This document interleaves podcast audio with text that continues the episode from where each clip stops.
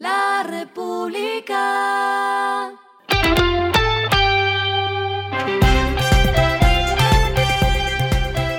Al final de la jornada, esto es lo que debes saber sobre el comportamiento de los negocios, las finanzas y la economía. Las movidas de hoy fueron.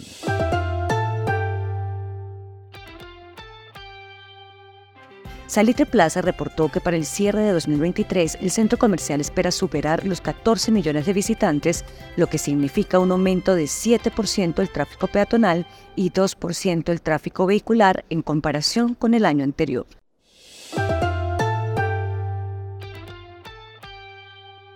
Ecopetrol buscará aumentar la tasa de recuperación mejorada hasta 23% para incrementar su producción, sus reservas, compensar la caída de los precios del petróleo y conseguir los recursos para financiar la transición energética, dijo el presidente ejecutivo de la petrolera Ricardo Roa a la agencia Reuters.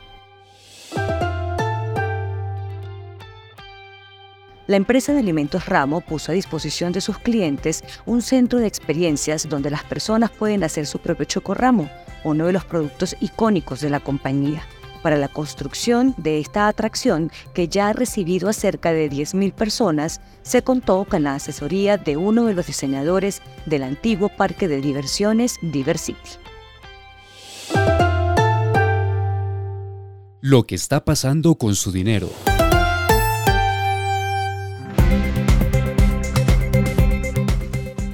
TransUnion actualizó su estudio Consumer Pulse sobre el estado de los créditos en Colombia y hay un primer dato que preocupa y es que 34% de los colombianos indicó que no podrá pagar al menos una de sus obligaciones actuales frente a un 31% que se registró en el trimestre pasado.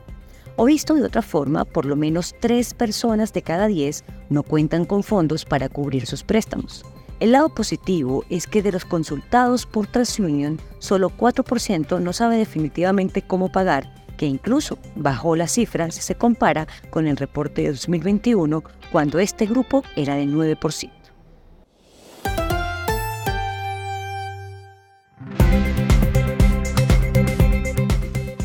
Los indicadores que debe tener en cuenta. El dólar cerró en 4.128,67 pesos, bajó 64,92 pesos. El euro cerró en 4.591,49 pesos, bajó 17,48 pesos.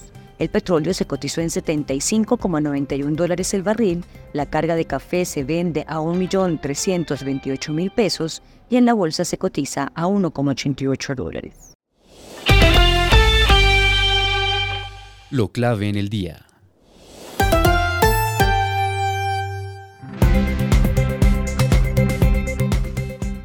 La Asociación de Laboratorios Farmacéuticos de Investigación y Desarrollo, AFIDRO, solicitó al INVIMA claridad y transparencia frente a las cifras de trámites de medicamentos.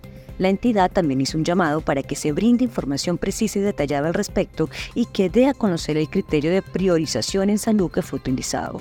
La solicitud surgió a propósito de las recientes declaraciones por parte del INVIMA en las que reportó que 10.416 trámites relacionados con registros sanitarios de medicamentos han sido resueltos o gestionados por parte de la entidad.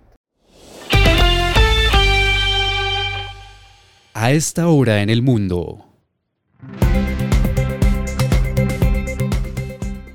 La inflación en Estados Unidos cayó a los niveles más bajos en dos años, informaron hoy. La variación anual de la inflación se situó en 3% en junio, esto es 1,1 puntos porcentuales menos que la cifra registrada en mayo, cuando el dato cerró en 4,1%.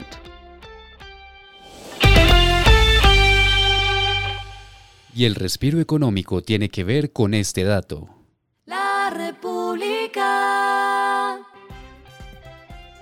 Hoy el Ministerio de Ambiente y Desarrollo Sostenible presentó el informe anual de deforestación para 2022 que evidenció que entre 2021 y 2022 la reducción nacional de la deforestación fue de 29%. Esta disminución significa que se pasó de perder 174.103 hectáreas en 2021 a 123.517 hectáreas en 2022, unas 50.000 menos, y resaltaron que es la cifra más baja en los últimos nueve años además de ser muy inferior al promedio de deforestación anual de las últimas dos décadas. La República.